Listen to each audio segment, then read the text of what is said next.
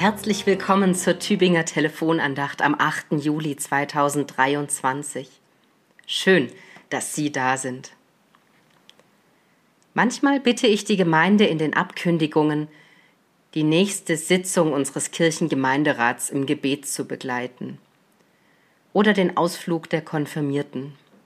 Oder unser Renovierungsprojekt. Nicht alle in der Gemeinde können oder wollen ja bei unseren Projekten oder Unternehmungen unmittelbar dabei sein. Aber ich vertraue darauf, dass Ihre Gebete das mittragen, was wir tun, und weiß, dass die Gebete unsere Gemeinschaft stärken.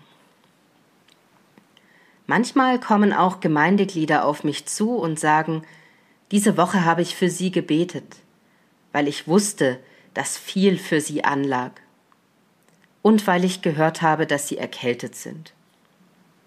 Es tut mir gut, wenn Leute so etwas zu mir sagen.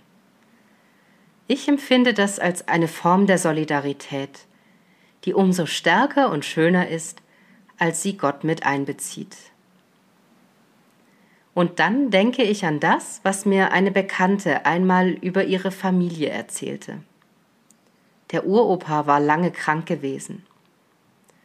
Schaffen konnte er nicht mehr.